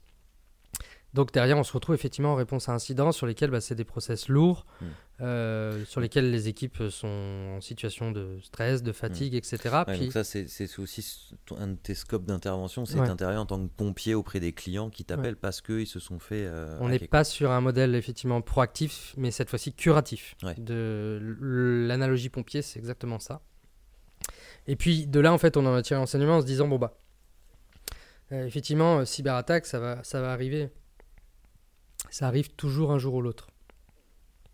Par contre, finalement, en fonction de chez qui tu es amené à intervenir, tu te rends compte qu'il y a des entreprises où effectivement c'est bien approprié, la manière de réagir, les processus à dérouler, euh, et d'autres où c'est pas le cas. Ou alors d'autres où il y a peut-être déjà eu des incidents dans le passé et finalement ils se sont rendus compte qu'ils n'étaient pas prêts pour ce genre de situation. Et, sauf que lorsque tu échanges avec eux, tu leur dis bah, Est-ce que vous voulez vous entraîner euh, à euh, genre de situation? Ils disent Bah ouais, mais si on a eu le traumatisme au préalable, euh, on veut pas que ce soit marqué au fer rouge. Enfin, les équipes ont déjà été marquées au fer rouge, on voudrait une approche plus cool, quoi. Mais sur lesquelles, par contre, on garde quand même cette, ce, cette appropriation, cette cohésion de groupe sur comment est-ce qu'on gère une crise.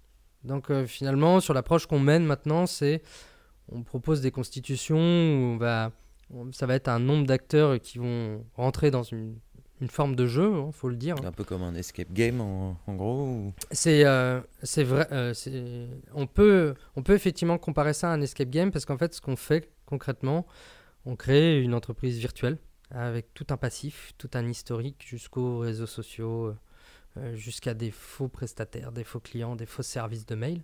Donc on crée tout un écosystème qui nous permet de finalement de leur proposer euh, d'enlever leur casquette euh, de la structure, dans de, de l'entreprise dans laquelle ils travaillent, le temps d'une journée par exemple, et de se mettre dans la, enfin, et devenir finalement collaborateur de la structure créée pour l'entraînement de cette entreprise virtuelle. Euh, entreprise qui s'appelle. Alors, ça, on varie les noms, mais euh, dans quelques exemples, on a eu euh, All in the Racket. on a déjà fait des exercices avec du Fire in the Place. Donc, c'est. Oui, on garde ce côté. un peu fun, mais en tout cas, vous, vous, les mettez vraiment, vous les plongez dans un, un vrai cas avec. Des, des, des, choses concrètes comme voilà, des comptes, des vrais sites internet, ça. etc. Et derrière, on répartit en équipe, puisque finalement, une gestion de crise cyber, on peut se dire, bon, bah, effectivement, quand ça, enfin, ça tombe un samedi soir, euh, c'est tout de suite les gars des équipes tech qui vont y aller et c'est que eux qui vont éteindre le, le feu. Bah, en fait, non. Non, parce qu'en plus des équipes tech, euh, il y a les acteurs de la communication, il y a les chefs de projet, euh, il y a la direction qui va se retrouver au moment où un autre impliqué également. Mhm. Et c'est finalement, à travers ce genre d'exercice, on le fait avec sérieux, mais il faut quand même que ce soit. ils puissent se, se, projeter dans l'approche. Donc il faut qu'ils y trouvent un intérêt et le jeu est une bonne et euh, une super approche éducative comme un escape game. L'escape game, on veut tous résoudre l'énigme. Euh, et même si c'est sérieux parce qu'on a un temps limité, comme dans un contexte d'urgence, on n'a qu'une heure pour tout résoudre. Euh, c'est la cohésion de groupe et le travail d'équipe et d'apprendre à se répartir les tâches, de pas se marcher dessus, d'apprendre à prioriser ce qu'il faut faire, d'apprendre à communiquer entre nous, parce que finalement, en contexte de crise et sous pression, bah, l'humain change aussi de comportement des fois. Donc c'est faire travailler tout ça avec le jeu et leur permettre derrière, avec du rétexte, de dire Ah bah voilà, sur cette journée, on a appris ça, ça on s'est trouvé en difficulté, mais par contre on comprend quoi faire. Ou alors derrière, on les accompagne aussi, puisque l'idée c'est pas de les mettre en situation d'échec, mais leur faire vivre une expérience avec un, cadre qui a été créé pour eux et sur lesquels ils vont pas se projeter avec, enfin ils vont pas s'identifier euh, pour des raisons de traumatisme précédent par exemple à leur propre euh, entité. Mais par contre ce qui va être créé pour eux ça sera évocateur jusqu'au petit jusqu'au petit détail technique parce qu'on aime bien faire les choses bien bien fabriquées pour eux. Ouais, mais c'est ça qui est intéressant c'est que on parle d'un atelier sur la gestion de crise mais au final ça met en exergue beaucoup d'autres euh, soft skills, je dirais, mm. euh, dont les, organisations ont besoin aujourd'hui, comme tu disais, l'esprit d'équipe, effectivement, la communication en équipe, euh, sur la résilience aussi, ne pas lâcher l'affaire, essayer vraiment de, mener cet atelier jusqu'au bout, arriver à résoudre l'énigme, entre guillemets. donc ça, c'est vachement intéressant. Est-ce que tu peux nous donner un petit peu plus de détails, par exemple, sur ce que... Qu'est-ce que vont vivre les gens, par exemple éventuellement durant, euh, durant cet atelier Qu'est-ce qui se passe euh, Parce qu'il y a des choses un peu sournoises, tu m'as dit. les choses sournoises, oui, parce que au final, euh, pour, pour l'aspect expérience utilisateur d'une certaine manière, comme pour, enfin, pour renforcer cette, cette projection dans, dans la manière dont ils vont se enfin, ils vont s'intégrer dans ce scénario fabriqué pour eux. Un peu comme un escape game, il y a tout le storytelling. On crée une histoire. Et l'histoire, on l'a créée effectivement, ah bah voilà, l'entreprise pour laquelle vous vous retrouvez à travailler pendant une journée, elle a tel prestataire, elle a tel partenaire, elle a tel client. Hmm. Euh, le PDG, il s'appelle euh, euh, Toto. les différents acteurs et votre écosystème avec lequel vous interagissez, il est le suivant. On leur, donne, on leur pose tout ce contexte. Et ce contexte, il va évoluer pendant la, pendant la simulation et pendant l'exercice, où effectivement, ça va aller assez loin jusqu'à recevoir des coups de fil, euh, d'un client fictif qui dit bah voilà, je comprends pas, ça fait deux heures, j'arrive plus à accéder. Euh, moi, je sais, enfin, euh, ce, client en question, il est important pour la boîte. On leur explique que c'est 80% du chiffre d'affaires. il est dans une colère rouge. Comment est-ce qu'on gère? Parce qu'il y a l'aspect technique, bien, mm. mais c'est les équipes techniques qui sont dessus, euh, qui savent pas forcément donner de la visibilité dans les premières heures, mais comment mm. fait l'équipe de com dans ces moments de crise? Bah, c'est voilà, donc ça peut être un client qui appelle, ça peut être le PDG qui, euh, impatient, bah, se retrouve à mettre la pression peut-être trop poussée à ses collaborateurs internes en appelant toutes les 5 minutes pour dire on en est où, on en est où, on en est où. Et c'est finalement, on a peut-être une vingtaine ou une trentaine d'approches différentes possibles. Et à travers ces 20-30 approches possibles sur la journée, on va pouvoir venir positionner le curseur en fonction de la dynamique de chacune des équipes pour pouvoir soit redynamiser d'une part, soit à défaut les faire redescendre un peu en pression, parce que l'idée c'est pas de déclencher des, des burn-out, c'est pas de déclencher des burn-out, c'est pas les mettre en situation de stress excessive, parce que la réalité des faits le fera déjà d'elle-même. Mais par contre, c'est d'avoir une approche où voilà comment on peut découvrir ce que c'est, voilà comment on peut découvrir euh, et s'approprier les premiers gestes. Et puis, en fonction des groupes et de ce qu'on fabrique comme histoire avec les clients, c'est euh, voilà comment on peut faire monter en compétence chaque équipe euh, tout en gardant cette cohésion parce que dans tous les cas, c'est incontournable, ils travailleront tous ensemble.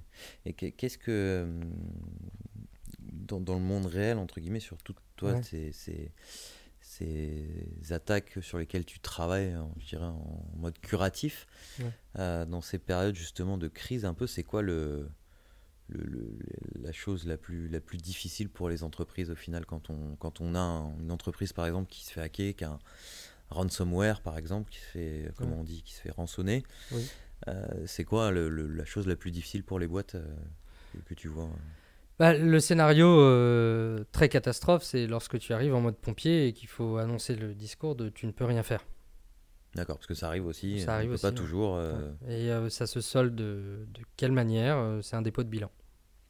D'accord. Voilà, exemple type, anonymisé, une entité, 15 collaborateurs, pas de sauvegarde.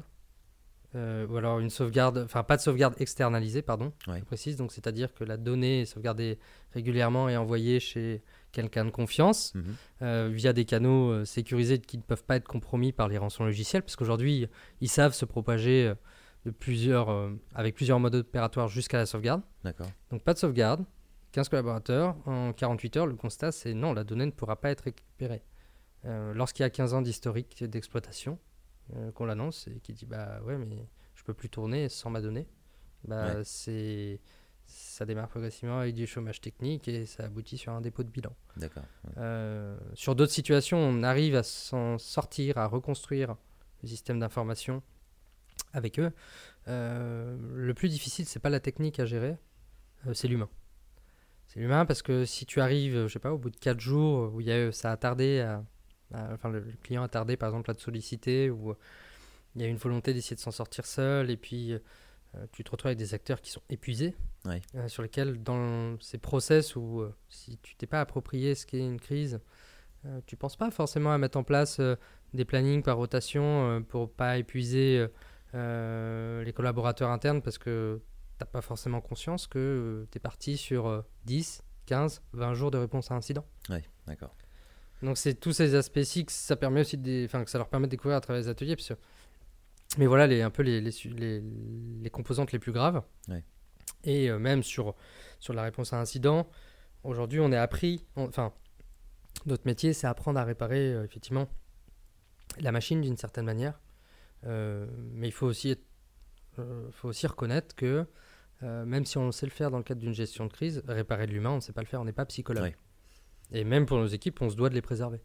Sur des sujets graves, aujourd'hui, euh, il faut que les, tout- enfin, il, est nécessaire que les acteurs de la, cyber aussi pensent éventuellement, à enfin, pensent à l'éventualité d'avoir des accompagnants pour leurs équipes sur le plan euh, psychologique, par exemple.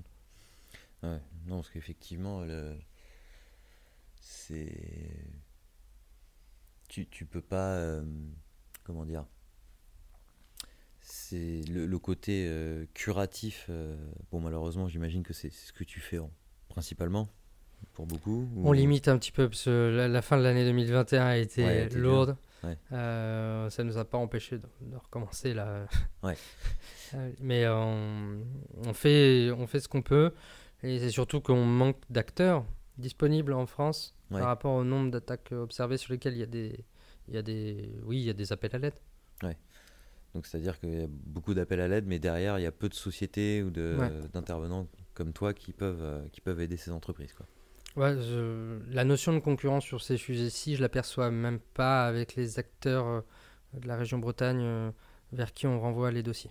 Ouais. Typiquement, on est appelé, on est déjà sur un sujet urgent, euh, on renvoie à l'autre boîte sécu du, du coin à Brest où ça part même jusqu'à Rennes. D'accord. Parce que et le message qui est passé généralement, c'est qui peut prendre le dossier, qui peut éventuellement arriver à nous mettre deux gars à dispo, Ouais. euh, qui peut faire venir demain euh, euh, le gars expert sur du Windows euh, à la première heure et qui prend le train dans la nuit. Enfin, c'est c'est un, c'est encore la- c'est un peu de la débrouille. Ouais. Et encore, c'est pour euh, des acteurs sur les acteurs les plus importants en France aujourd'hui, c'est l'agent- c'est l'ANSI qui intervient L'ANSI aussi peut intervenir Ouais. sur des très très gros cas. D'accord, donc ils ont une équipe d'experts en cybersécurité qui peut aider les entreprises. Typiquement, si demain Renault, je dis une connerie, Renault se fait, se fait attaquer et perd, je sais pas, l'utilisation de son outil industriel euh, sur ses unités en France, euh, l'ANSI peut euh, solliciter ses experts et les envoyer chez Renault, par exemple. Bah, pour, euh, historiquement, tu vois, typiquement, c'est eux qui avaient fait l'intervention sur TV5 Monde en 2015. D'accord, qu'est-ce qui s'était passé TV5 Monde en 2015 Euh, TV5 Monde, c'était la, c'est la, je sais pas si c'est la première fois, mais il y avait eu la, la chaîne de télévision s'était retrouvée coupée. Parce qu'effectivement, ils étaient rentrés sur le réseau interne et ils avaient, accédé au boîtier de gestion. De... Ah, Alors par contre, j'y connais rien en, En en, vi- audiovisuel en audiovisuel, mais euh, de mémoire, c'était les boîtiers qui géraient euh, la transmission euh, ou des flux vidéo ou des encodages, des D'accord, choses comme ça. Et effectivement, par la compromission de ceci, ça avait mené à une coupure ponctuelle de ce qui était diffusé à l'écran. D'accord. Donc l'ANSI peut intervenir, mais bon, il se déplace pas. euh, c'est pas comme la, la- la gendarmerie qui est implantée partout Non, et euh, non, qui non. est censée intervenir rapidement un peu partout. C'est sur les sujets les plus, Les plus graves, graves, ouais. effectivement. Ok. Euh, justement, bon, là, on va pas tarder à s'arrêter, mais qu'est- qu'est-ce que, qu'est-ce que tu peux conseiller aux entreprises Justement, un peu pour se, essayer de se protéger euh, justement contre, contre les cyberattaques? Qu'est-ce que... Aujourd'hui, sur, sur quelqu'un qui démarrerait de, de rien, parce qu'il en, il en, il en reste encore en termes d'entreprise, euh, on a une autorité de régulation, donc on a l'ANSI. Euh, à l'heure actuelle, l'ANSI, pour démarrer sur le sujet, bon, bah, comment euh, j'intègre finalement la composante cybersécurité et, je me l'approprie en interne. L'ANSI met à disposition des ressources dédiées avec des niveaux de complexité, ça va du très simple au assez poussé. Euh, il en existe et c'est finalement, ça démarre, tu vois, par exemple, avec un fameux guide qui s'appelle les, les 42 règles d'hygiène numérique. Hmm. Guide d'hygiène numérique. Euh, Il y a des référentiels à disposition. Ça permet de développer euh, en interne ce qu'on pourrait qualifier, alors j'aime pas parce qu'on met cyber partout maintenant, mais ça, donc je vais jouer le jeu, je vais abuser du- de la terminologie, ça permet de développer la cyberculture Ouais. euh, au sein d'une entreprise. Euh, c'est une première démarche. Aujourd'hui, les ressources sont même gratuites à ce sujet-ci parce que justement, ça fait partie des objectifs de l'ANSI. Sauf que, effectivement, en fonction de la manière dont on s'expose, on surcommunique sur Internet, euh, et par rapport au niveau de menace qui lui est croissant, avec euh, des outils automatisés qui facilitent l'exploitation. Par exemple, on a un serveur de message 2021, si on avait un serveur de messagerie Microsoft pas à jour exposé sur Internet, il y a forte chance qu'il ait été compromis. D'accord. Euh, Vis-à-vis de ces sujets-ci, finalement, c'est. euh, alors, c'est parce qu'il y a une problématique d'application des patchs, mais au-delà de ça, c'est ponctuellement, il faut effectivement réaliser euh, ce qu'on appelle des tests d'intrusion euh, virtuels. Mhm. Euh, le physique, alors pour le coup, c'est un cas bien spécifique, mais la manque pratique, c'est venir faire tester euh, sa sécurité sur ce qu'on expose sur Internet ou sur son infrastructure interne. Parce que sur l'infrastructure interne, finalement, on se met dans la peau de j'ai reçu un mail Ouais, j'ouvre le, Il y a eu un le- clic. le PDF et c'est pas vraiment un PDF. et ça part de là. Mm. Donc, c'est- c'est, euh, ça s'inscrit dans la complémentarité, euh, mais derrière, c'est euh, en plus de ça un sujet de fond, de gouvernance et de réflexion à avoir en disant bon, bah, euh, finalement, de quelle manière j'encours un risque Et pour ça, il faut bien maîtriser son, enfin, son- ses environnements informatiques, savoir cartographier, c'est-à-dire tout, tout mon écosystème virtuel, quel est-il Combien j'ai de machines Combien j'ai de serveurs Euh, Finalement, lesquels sont les plus critiques par rapport à ce qu'on fait au quotidien Ouais. Ouais, Qu'est-ce qu'on peut que se permettre de- L'info la plus la plus précieuse, par exemple. Euh, information, euh, notion de disponibilité de service. Si demain celui-ci tombe en panne, à quel point ça nous parasite Ouais. Voilà, donc c'est, tu rentres dans une approche qu'on appelle d'analyse de risque. C'est finalement identifier là où est le risque, littéralement. Et puis à partir de là, tu sais où tu dois prioriser l'effort appliqué sur la manière de renforcer, de traiter la sécurité. Et c'est ça, ces premières démarches qui vont te faire gagner en maturité. Après, euh, tu, les, à partir du moment où ces premières étapes ont été franchies, tu rentres dans une approche plus moyen, long terme, sur lesquelles tu capitalises. Sur les boîtes qui ont plus de maturité aujourd'hui, elles se lancent dans le bug bounty. Euh, se lancer dans le bug bounty ou aller acheter une solution hors de prix dès le début, c'est pas légitime. Ouais, Lancer puis, un euh, programme de bug bounty, tu n'as jamais fait de test d'intrusion. En 24 heures, le portefeuille, il est, compliqué. il est vide. Ouais. Non, non, mais euh, voilà, c'est comme tu disais, même une, voilà, une petite PME, par exemple, de 10-15 Oui, salariés, peut, en lisant par exemple les recommandations de l'ANSI, euh, d'elle-même déjà réduire le risque simplement. Je, je voulais juste qu'on on refasse le point un peu sur tes, tes différents sujets de conférence. Du coup, voilà, tu interviens alors sur la, la gestion de crise, effectivement, ça tu peux la- intervenir sous format de conférence. Euh, sur quelle autre thématique tu, tu interviens du coup? Euh, sur quelle autre thématique j'interviens? Euh, bah, y a- y a- Je dirais qu'il y en a une première qui euh, suit un, un fil rouge qui est. enfin, ça, je le retrouve assez souvent, mais c'est démystification finalement de ce qu'est mon métier aujourd'hui, Mhm. d'une certaine manière. Un hacker éthique en 2022, qu'est-ce que c'est? Oui. Euh, Qu'est-ce que ça fait? Euh, Avec des exemples concrets et puis une approche euh, tout de même un peu anecdotique et amusante, parce qu'on a, on arrive avec plein de souvenirs et, et pas plein de faits d'armes, mais c'est un peu, c'est un Mm. peu notre passif de Plein ces de- dernières de, années. de use cases euh, Ouais. qui, qui sont effectivement euh, parfois même très drôles. On, on a de la chance, enfin, même si c'est un domaine très confidentiel, euh, sur lequel il faut respecter ces sujets-ci euh, d'engagement de confidentialité, on a quand même des fois la chance d'avoir un acteur parmi les 50 qu'on va croiser qui va dire bon bah c'est bon c'est corrigé ça je te laisse en parler ou alors je te Ouais. laisse en parler partiellement l'anonymisant etc. donc le partager avec des éléments et des exemples concrets c'est directement évocateur de effectivement ce qu'il Mm. est possible de faire ça permet aussi au passage d'appuyer que euh, contrairement à ce que on lit dans la presse l'imaginaire collectif autour du hacker effectivement c'est pas le clavier et deux secondes Ouais, ils sont pas à deux sur un clavier comme tu dis Ouais. dans, dans NCIS ou je ne sais quelle autre série. Mais euh, effectivement, donc tout le côté, euh, bah, qu- qu'est-ce que qu'est-ce que c'est ton Mm. métier, effectivement, démystifier un peu le modèle de hacking. Et tu as fait une conférence intéressante aussi, je me souviens, donc chez BNP sur le- l'innovation, la créativité. oui ça qui avait, qui avait bien marché.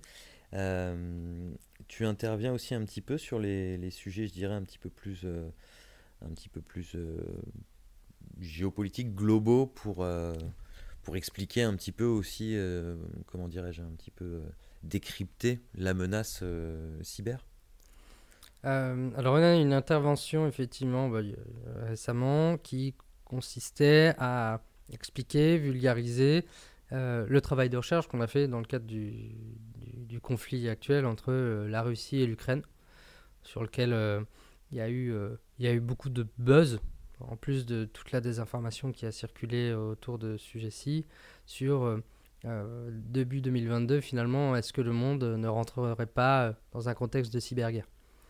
Alors, euh, on a pas mal travaillé sur le sujet parce qu'il nous tenait à cœur.